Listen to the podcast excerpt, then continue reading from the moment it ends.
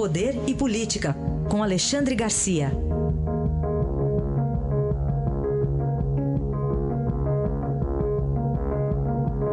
Alexandre, bom dia.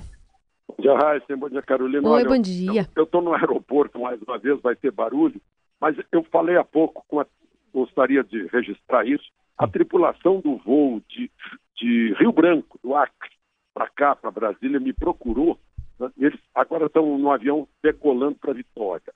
Mas me procuraram para dizer que voaram mais de três horas, isto é, poderiam ter ido do sul da Itália ao, do sul da Itália ao, ao norte da Dinamarca e tal, uh, e não viram um fogo sequer. E voaram das três da manhã às seis da manhã.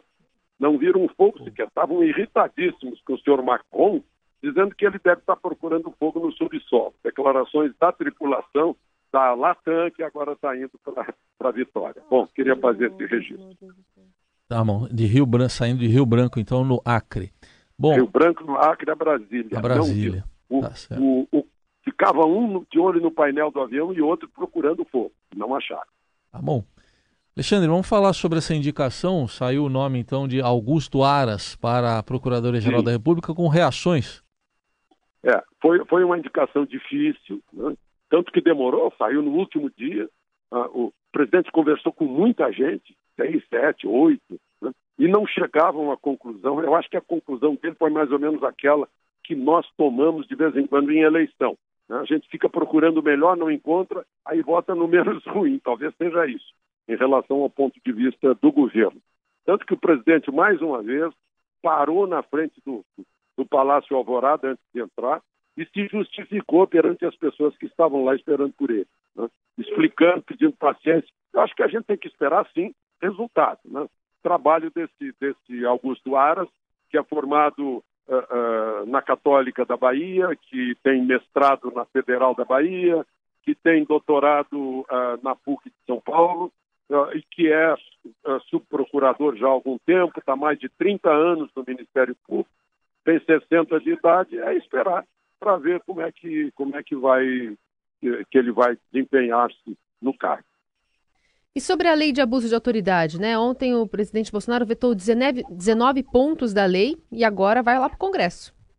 Pois é, vai para o Congresso. Havia uma manifestação no Senado de que os vetos não seriam derrubados ele adotou esses vetos ouvindo Sérgio Moro, ouvindo o Corregedor-Geral da República, ouvindo o Advogado-Geral da União e o, o Secretário-Geral da Presidência. Né? Também foi uma, uma decisão difícil para não desagradar os legisladores que fizeram, fizeram essa lei. Né? Tem coisas assim como, por exemplo, né, que, que foram vetadas, né? essa história de, de uh, gravar em vídeo a prisão, uh, operações policiais espetaculosas. Saber o que é operação policial espetaculosa é uma coisa assim meio subjetiva. Então tem muita coisa subjetiva que foi vetada que, que, que não fica, não deixa as coisas claras. E coisas que permaneceram que são claras, objetivas e de fácil interpretação. Alexandre, você citou aí a, o relato né, dos tripulantes aí da, do voo de Rio Branco para Brasília. O, e o dinheiro da multa, parte do dinheiro da multa da Petrobras, no caso, nos casos, né, que foram vários Sim. de corrupção, vão essa uma parte vai lá para queimadas na Amazônia, combater o fogo.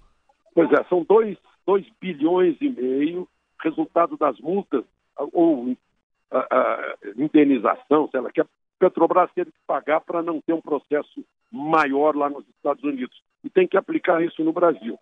Houve um acordo uh, em que, a, que, aplicaria um bilhão na Amazônia né, e um bilhão e meio na educação, isto é, no ensino, né? educação em casa, no ensino no Brasil. Olha, eu queria registrar a minha vontade, a minha vontade era tudo em educação. Porque educação vai, vai fazer com que as pessoas aprendam a proteger a natureza, a se alimentar melhor, a ter hábitos de higiene. Né? Agora mesmo estava conversando com um professor aqui, e o professor dizendo: olha, o, o principal é a formação de professores. Né? Precisamos de, de, recursos, sim, para formar professores, porque está difícil. Ele, ele, por acaso, esse professor que me abordou aqui é professor de professores, né? ensinando métodos pedagógicos, etc. É a maior necessidade que a gente tem. Né? Essa distribuição desse fundo me faz uh, me faz tocar nesse tema, né? o tema de ensino, de educação que precisamos aqui no Brasil. Análise de Alexandre Garcia, que volta na segunda-feira ao Jornal Eldorado. Bom fim de semana. Aproveitem o fim de semana.